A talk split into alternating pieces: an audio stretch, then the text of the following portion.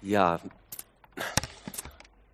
ich steige heute voll gleich ins Thema von der Predigt ein, ohne große Einführung und äh, Beispiel am Anfang. Wir wollen lieben und geliebt werden. Ist es so?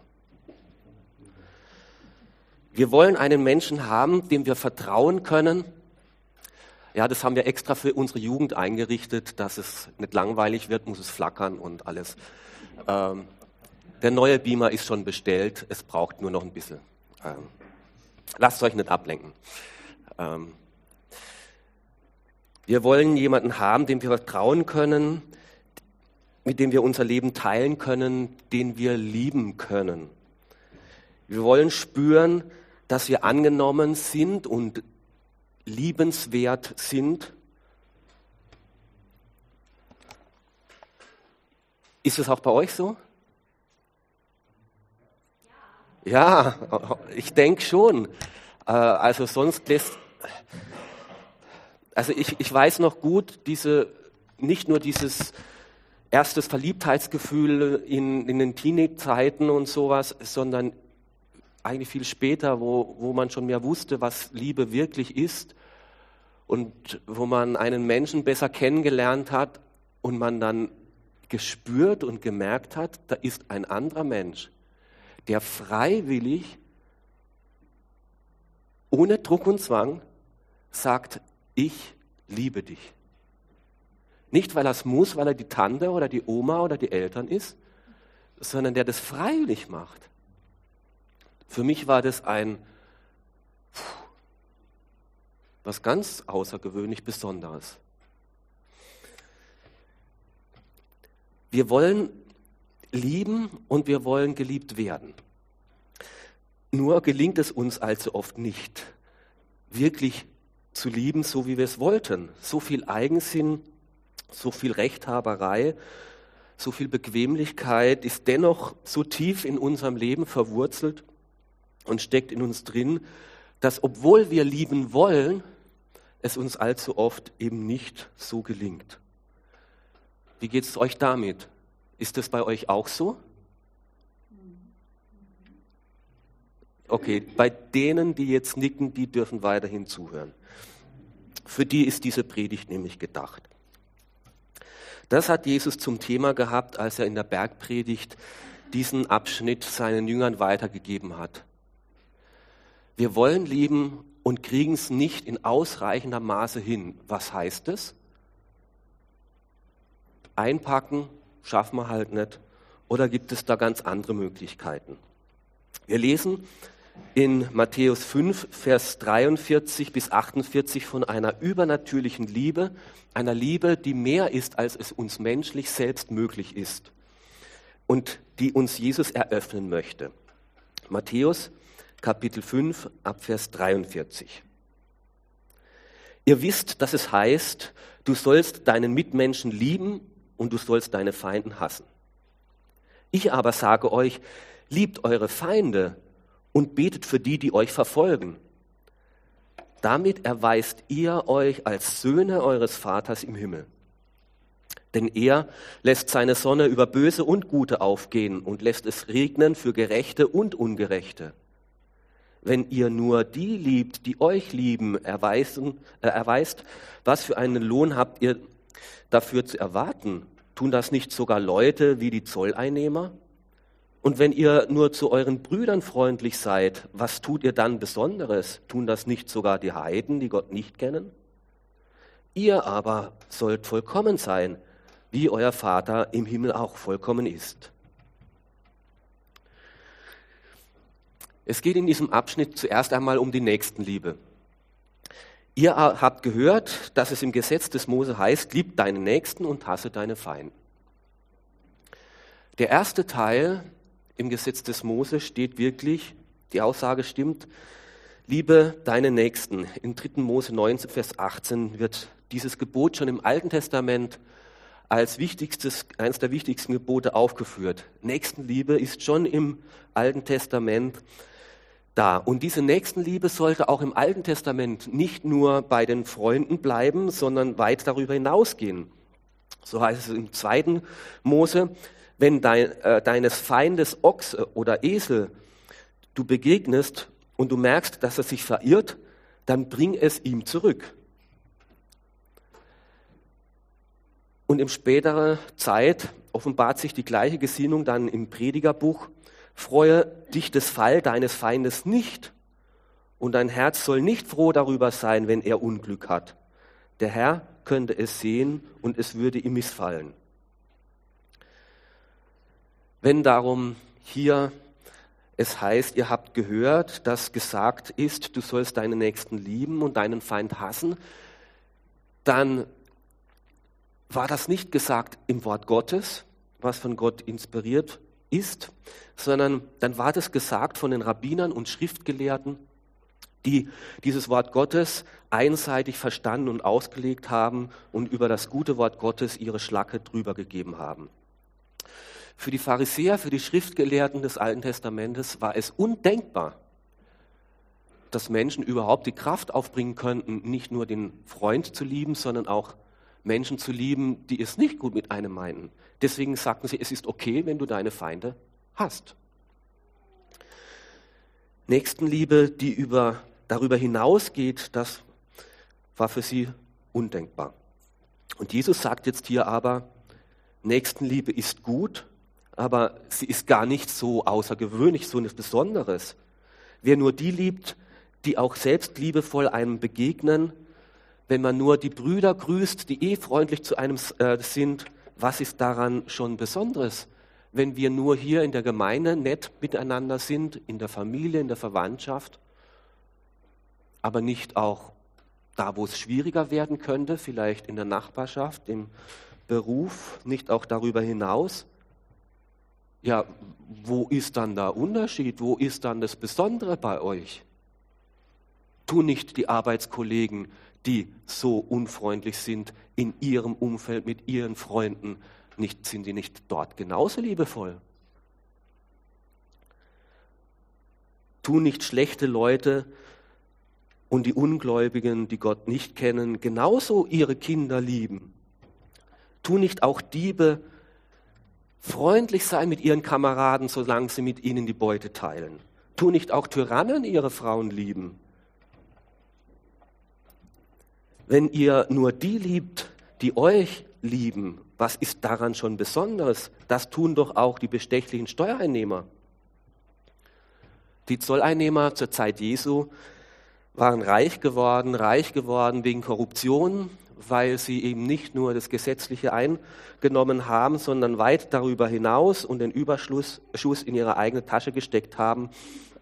Und die Frage war, wie geht man mit solcher Ungerechtigkeit um? Soll man mit denen auch noch freundlich sein?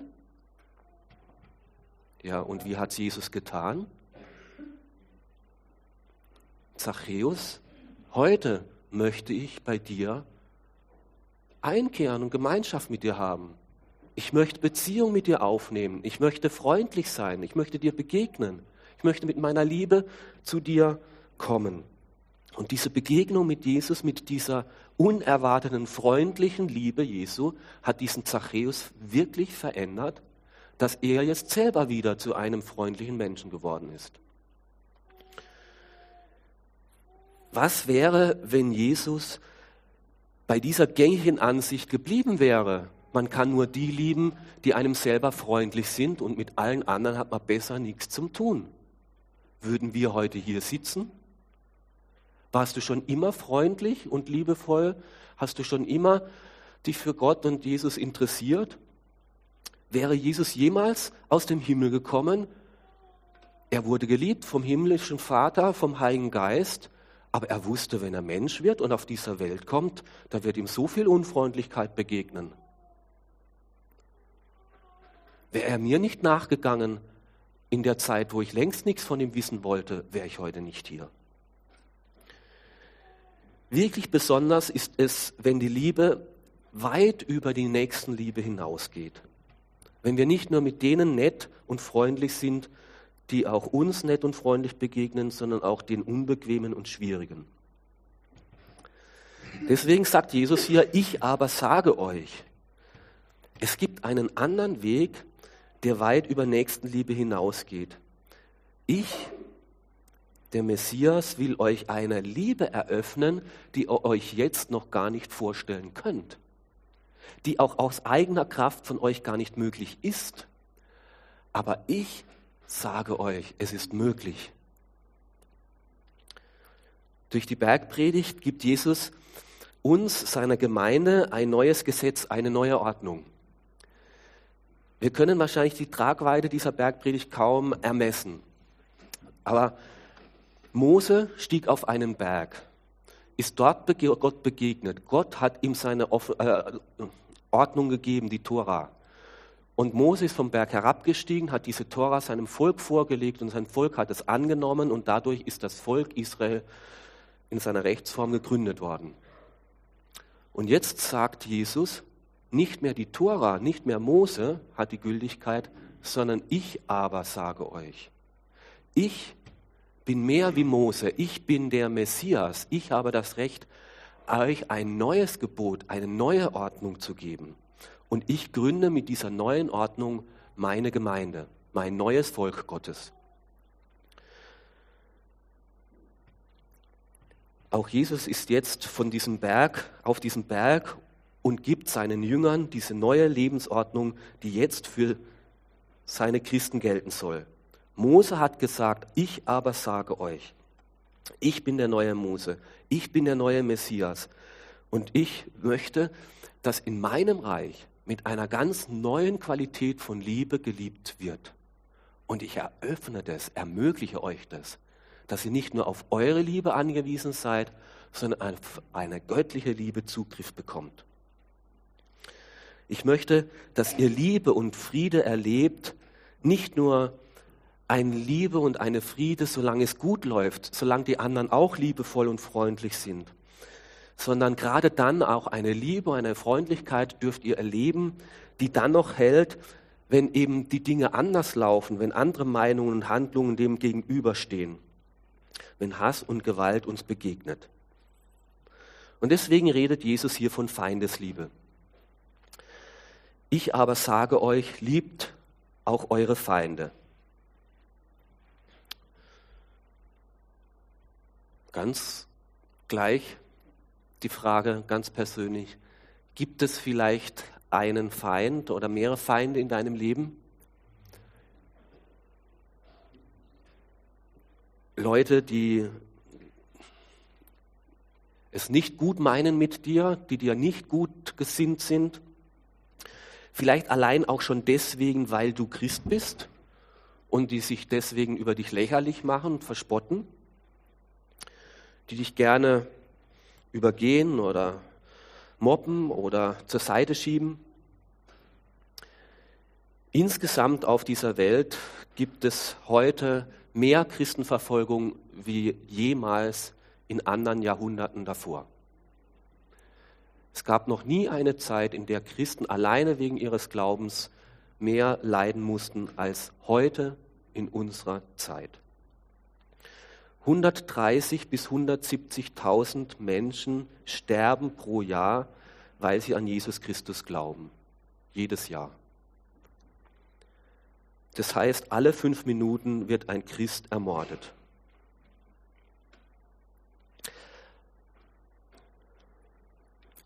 Jeder zehnte Christ wird wegen seines Glaubens diskriminiert. Wir in Österreich und Deutschland und Europa sind da eine rühmliche Ausnahme. Wie sollen wir damit umgehen? Wie sollen Christen damit umgehen, wenn ihnen so viel Hass und Gewalt entgegenströmt. Ganz gewiss nicht so wie andere religiöse Fanatiker, die aufgrund allein von Verunglimpfung Mord und Anschläge wie in Paris ausüben. Das ist genau das Gegenteil von dem, wie Christen darauf reagieren sollten. Wie ist der Vater denn im Himmel? Wie ist denn unser Vater, an den wir glauben dürfen? Er lässt seine Sonne über Böse und Gute aufgehen und sein Regen für das Gerecht, äh, über Gerechte wie für Ungerechte regnen. Unser Gott, an den wir glauben, der ist nicht berechnend. Der ist vollkommene Liebe, der ist geduldig und freundlich und bleibt es auch. Und Jesus sitzt da auf einem Berg am See Genezareth und vielleicht kommt da vom Mittelmeer her eine Regenwolke daher und er erklärt seinen Jüngern, schaut, da kommt eine Regenwolke, die zieht übers Land. Dort haben wir ein Feld, das gehört einem Gottlosen. Der verachtet die Widmen, der nutzt seine Sklaven aus, der lästert Gott. Und ein dünner Zaun ist dazwischen. Und da ein Feld des Gottesfürchtigen, den ihr kennt, der in die Synagoge kennt, äh, kommt. Und wenn es jetzt regnet, was wird passieren? Wenn wir die Wolke steuern könnten, wir würden sagen, allen Segen bitte auf dieses Feld des Gottesfürchtigen. Wird es so passieren? Nein, Gott lässt es regnen über Gerechte wie über Ungerechte. Er verteilt seinen Segen gleichermaßen. So ist Gott. Und warum ist Gott so? Weil die Welt vielleicht gesteuert ist von irgendeinem Mechanismus, dem es völlig egal ist, wo gar keine Person dahinter steckt? Nein. Oder etwa, weil Gott sich das egal wäre, sich da nicht drum kümmert, ob die Menschen gut oder böse sind. Nein, sondern weil Gott möchte, dass auch der Böse zur Umkehr findet. Weil er ihm eine Zeit der Gnade schenkt, weil er möchte, dass seine Liebe und Fürsorge auch dem Ungerechten zur Einsicht führt und zur Umkehr führt. Und gerade an dem Punkt zeigt sich, wie gehen wir mit Andersdenkenden, mit Andersglaubenden, mit Andershandelnden um. Gerade an dem Punkt zeigt es, wessen Gottes Kind wir sind. Ob wir an einen rächenden Gott glauben oder an einen bedingungslos liebenden Gott glauben. Gerade dann, wenn es sich beweisen muss, zeigt es, wessen Gottes Kind wir sind. Martin Luther King hat gesagt, Zitat, durch Gewalt kann man zwar den Hasser ermorden, jedoch nicht den Hass. Im Gegenteil, Gewalt erzeugt nur noch mehr an Hass. Dunkelheit kann keine Dunkelheit vertreiben, nur Licht vermag das. Hass kann keinen Hass vertreiben. Deswegen sagt Jesus, ich lade euch ein, Kinder Gottes müssen mehr tun als Nächstenliebe. Wenn unser Glaube und unser Glaube an Jesus Christus nicht über das, den gewöhnlichen Standpunkt der Menschen, den alle anderen Menschen auch leben, liebe deine Nächsten, solange sie gut zu dir sind, da nicht hinausgeht, dann beweist ihr keinen echten Glauben. Echter Glaube ist zu mehr fähig, und ihr dürft diese übernatürliche Liebe erleben und leben und weitergeben. Es soll sichtbar werden, dass ihr etwas besitzt, was andere nicht besitzt. Es soll deutlich werden, dass ihr an einen Gott der Liebe Anschluss habt, dass ihr aus einer Kraftquelle herausschöpfen könnt, die andere nicht haben. Es ist menschlich nicht normal, Feinde zu lieben. Und das, diese Kraft hat nur Gott aber dieser Gott, mit dem seid ihr verbunden und er möchte euch diese Kraft eröffnen und schenken. Der Herr verlangt darum von seinen Nachfolgern, von seinen Jüngern, dass wir auch in unserem Umfeld Menschen, Männer und Frauen lieben, die natürlicherweise unser Missfallen erregen, die uns unsympathisch sind, die ein Temperament haben, das uns ein Anstoß ist, die uns ungut gesinnt sind, mit denen wir sonst eher nicht gerne freundlich zusammen wären. Und so heißt, liebe deine Feinde, dass wir nicht Ablehnung mit Ablehnung begegnen, nicht zurückschlagen, nicht Gleiches mit Gleichem vergelten, sondern liebe deine Feinde, da ist diese Liebe, diese Agape-Liebe gemeint, diese erbarmende Liebe, die ohne Belohnung einfach liebt, die nicht das Gleiche zurückfordert, ich gebe dir Liebe, solange du mir Liebe zurückgibst, sondern eine bedingungslose, ohne Belohnung fordernde Liebe. Und so einsichtig das ja auch ist, so schwer ist es aber im eigenen Leben, so etwas hinzubekommen. Wie kann jetzt von einer normalen Nächstenliebe unser Leben wachsen zu einer richtigen Feindesliebe? Wie wird denn das möglich? Wie bekomme ich Anschluss an dieser übernatürlichen Form der Liebe? Wie kommen wir von Nächstenliebe zur Feindesliebe? Interessanterweise stellt hier Jesus etwas einfach fest. So handelt ihr wie wahre Kinder eures Vaters im Himmel. Ja, wie geht denn Gott, der himmlische Vater, mit uns um? Selbstlos hat er sich für uns eingesetzt. Selbstlos ist Jesus Mensch geworden. Selbstlos hat er sich für uns hingegeben.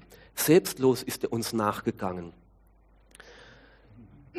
Auch in der Zeit, wo wir längst noch nichts von ihm wissen wollten. Er hat uns geliebt und geliebt und uns ist auf unsere Zweifel eingegangen, auf unsere Ängste und Sorgen, ist uns nachgegangen, so lange, bis seine Liebe uns dermaßen überzeugt hat, dass wir klein beigegeben haben. Und ja, ich glaube jetzt wirklich, dass du es gut meinst, dass du vertrauenswürdig bist. Ich gebe dir meine Schuld, nimm sie weg, diesen Rucksack von meinem Schuld und Versagen. Ich möchte dein Kind sein. Und da erleben wir eine bedingungslose, eine hingebende Liebe, aus der wir schöpfen können. Aber nicht nur das. In dem Moment, wo wir so zu Gott gekommen sind, erleben wir nicht nur die Liebe, sondern die Liebe wird ausgegossen in unsere Herzen hinein durch den Heiligen Geist.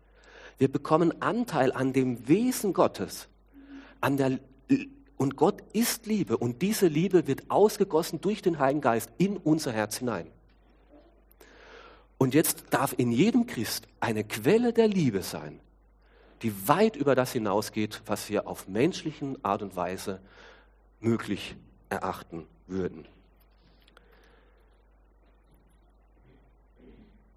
Wenn wir nur üben würden, manchmal merken wir gar nicht, dass diese Liebe da ist, aber sie ist da. Und wenn wir sie brauchen und üben und erlauben, dass sie sich beweist, gerade an dem, der uns so schwer fällt, da öffnet sich diese Quelle der Kraft und wir merken, dass Gott uns eine Liebe schenken könnte, äh, äh, äh, Liebe schenkt, die wir alleine nicht zustande bekommen hätten.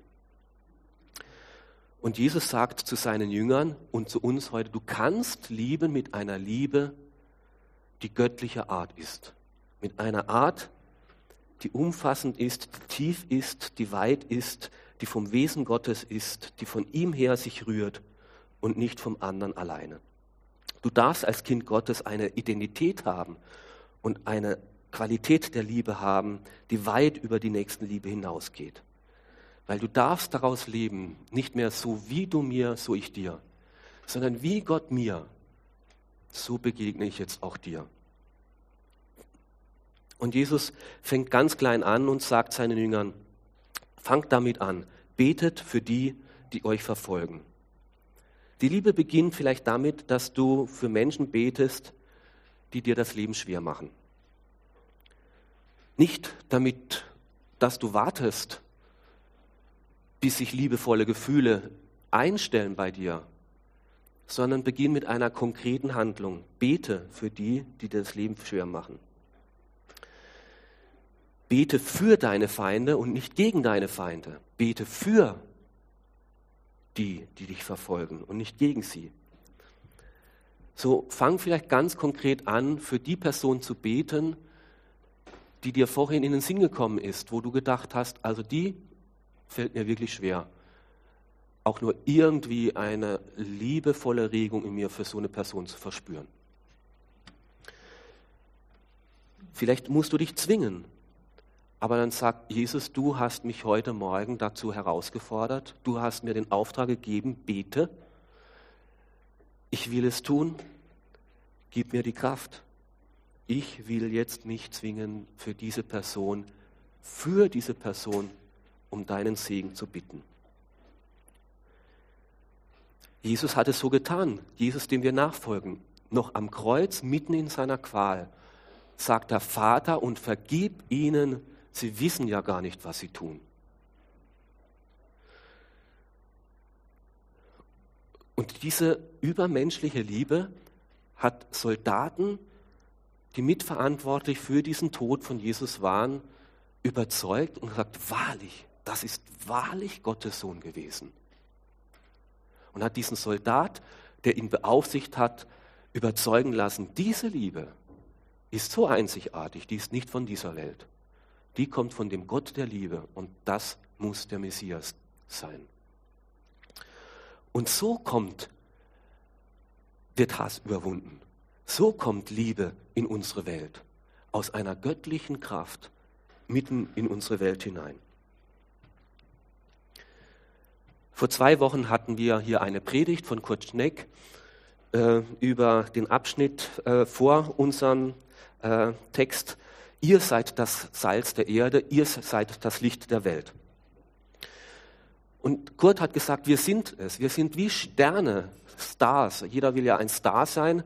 Wir dürfen Sterne sein auf einer anderen Welt, die in diese finstere Welt hineinleuchten. Ihr seid Salz, ihr seid Licht. Und wie genau kann dies geschehen? Wie genau, wie leuchten wir in diese Welt hinein? Indem wir eine neue Form, eine neue Qualität, eine neue Art der Liebe leben in unserem Miteinander indem eben wir uns von Jesus verändern lassen, von einer Nächstenliebe zu einer Feindesliebe uns fähig machen. Im Vater unser, was nachher noch in der Bergpredigt kommen wird, was uns Jesus dort lehrt, beten wir, dein Reich komme, dein Wille geschehe, wie im Himmel, so auf Erden. Dein Wille geschehe, wie im Himmel, so auf Erden. Gottes Wille ist Liebe und im Himmel ist Liebe und Friede und Freundlichkeit. Und wir dürfen jetzt schon von diesem Himmel her kommend, von diesem Himmel her erfüllt sein, von diesem Himmel her durchdrungen sein, in dieser Welt ein Teil dieser übernatürlichen Lieben bezeugen und widerspiegeln und in diese Welt hineinbringen. Ein kleines, vielleicht wirklich banales Beispiel, aber manchmal passiert es, wenn man so im im Zug fährt, in so einem Zugabteil und jeder so mehr oder weniger für sich da alleine im Abteil sitzt und, und so grimmig so vor sich hinschaut und, und, und niemand hat so mit dem anderen irgendwie Beziehung oder sowas. Und dann kommt eine Mutter mit einem Kleinkind so in Abteil und das Kind, so nachdem es so auf dem Schoß der Mutter ganz sicher ist, schaut dann rum und lächelt die einzelnen Leute an. Und was passiert dann allzu meist? Die Leute lächeln zurück. Und auf einmal fangen die an zu reden. Und dann wird nur nicht mit dem Kind geredet, dann reden die auf einmal miteinander. Und auf einmal gibt es eine schöne, freundliche Atmosphäre in diesem Abteil. Und in diesem Sinne dürfen wir Menschen sein, die in eine Welt hineinkommen mit einer Freundlichkeit, mit einer grundsätzlich positiven, wohlwollenden Einstellung, mit einem klaren Blick, der für den anderen ist und der mit Liebe dem anderen begegnet und das kann die Atmosphäre einer ganzen Umgebung verändern. Ihr sollt vollkommen sein, so wie euer Vater im Himmel vollkommen ist.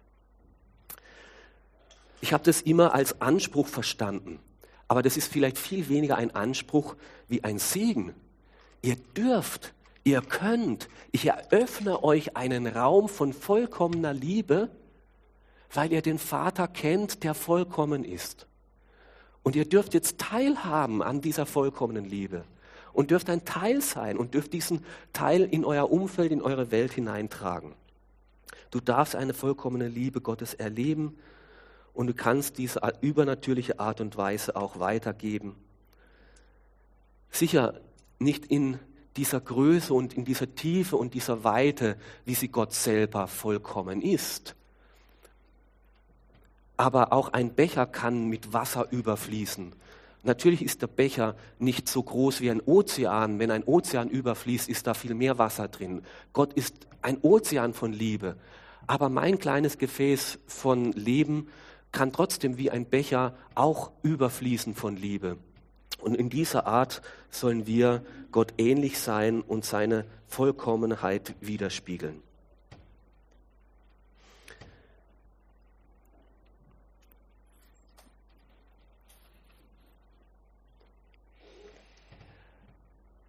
Der Schluss der Bergpredigt, den wir in ein paar Wochen hören werden, die letzten Verse enden dann so. Als Jesus seine Rede beendet hatte, waren die Menschen überwältigt von seiner Lehre, denn er sprach mit Vollmacht, anders als die Schriftgelehrten. Die Jünger damals waren platt, die waren überwältigt, die waren nicht nur wegen dem Anspruch, den Jesus hatte, dass Jesus sagt, ich bin der Messias und ich eröffne euch ein ganz neues Gesetz, eine ganz neue Möglichkeit, sondern auch wegen dieser Horizont, wegen dieser Weite. Ihr dürft Teile dieser göttlichen Herrlichkeit sein, dieser Vollkommenheit und ich eröffne euch als Messias diese Teilnahme an diesem Himmelreich. Jesus hat ja gepredigt, kehrt um, denn das Himmelreich ist nah herbeigekommen. Wendet euch mir zu, kommt zu mir als Jesus, denn durch mich ist das Himmelreich nahe. Jetzt lebe ich noch drei Jahre, dann sterbe ich für euch und dann ist das Himmelreich nicht nur nahe, sondern ist es da, dann ist es gegenwärtig und dann habt ihr Zugang in dieses Himmelreich. Und jetzt dürft ihr schon so leben, dass dieser Himmel mit euch in dieser Erde schon Form gewinnt. Und darum möchte ich auch mit dieser gleichen Vollmacht, mit der Jesus damals zu seinen Jüngern geredet hat, möchte ich auch zu dir reden. Wenn du merkst, ich bräuchte dringend mehr Liebe in meinem Leben. Ich bin bedürftig an Liebe. Ich wünschte mir, dass ich mehr Liebe erleben darf. Und ich wünschte mir, dass ich mehr Liebe leben könnte. Dann wende dich zu diesem Jesus hin. Zu dem, der sagt, ich aber sage dir, es ist mehr möglich. Es ist möglich, dass du auch Feinde lieben kannst. Und komm zu ihm und sag ihm, Herr Jesus, ich brauche dich als mein Erlöser. Nimm du meinen Egoismus, meinen Selbstsinn, meine Unbarmherzigkeit, nimm du sie weg und nimm mich hinein in deine Liebe. Und ich möchte deine übernatürliche Liebe erleben. Kehr um, denn das Himmelreich ist auch für dich ganz nahe durch Jesus Christus zu dir gekommen. Und wenn du bereits Jesus als dein Messias kennst, dann bitte ihn, dass diese göttliche Liebe noch viel mehr Raum gewinnt in deinem Leben. Sie ist da. Sie ist mit deinem Heiligen Geist, ist sie in deinem Leben drin. Dann sag, Herr, sie muss zur Entfaltung kommen. Ich bete jetzt für die Menschen, wo mir so schwer fällt, geduldig, barmherzig, freundlich und liebevoll zu sein. Herr, mit meiner Liebe bin ich am Ende. Das habe ich schon tausendmal probiert. Da stotze ich immer wieder an meine Grenzen. Herr, ich bin angewiesen auf deine Liebe. Mach sie frei, setz sie frei. Und ich beginne damit, dass ich für meine Leute bete. Und dann liebe diese Menschen mit dieser göttlichen Liebe. Nicht, weil du es dir gut dabei empfindest, sondern weil du sie lieben möchtest aus der Kraft, die Gott dir gibt. Und vielleicht zum Schluss auch gerade, auch für die, in deinem Umfeld, die dir das Leben schwer machen, die vielleicht deswegen lächeln, weil du Christ bist. Hör nicht auch auf, für sie zu beten und auch trotzdem weiterhin vom Jesus und von dem Gott der Liebe und der Gott der Vergebung zu reden. Wie viele Menschen sind heute Christ und sind heute in der Gemeinde, die sich lange Jahre über Christen gespottet und lustig gemacht haben? Und nur weil Leute dran geblieben sind, weil sie nicht aufgehört haben zu beten und nicht aufgehört haben zu bezeugen, sind sie zum Punkt gekommen, dass sie es erkannt haben und zum Glauben gefunden haben. Hören wir nicht auf zu beten, nicht auf zu bezeugen und vor allem nicht auf zu lieben. Amen.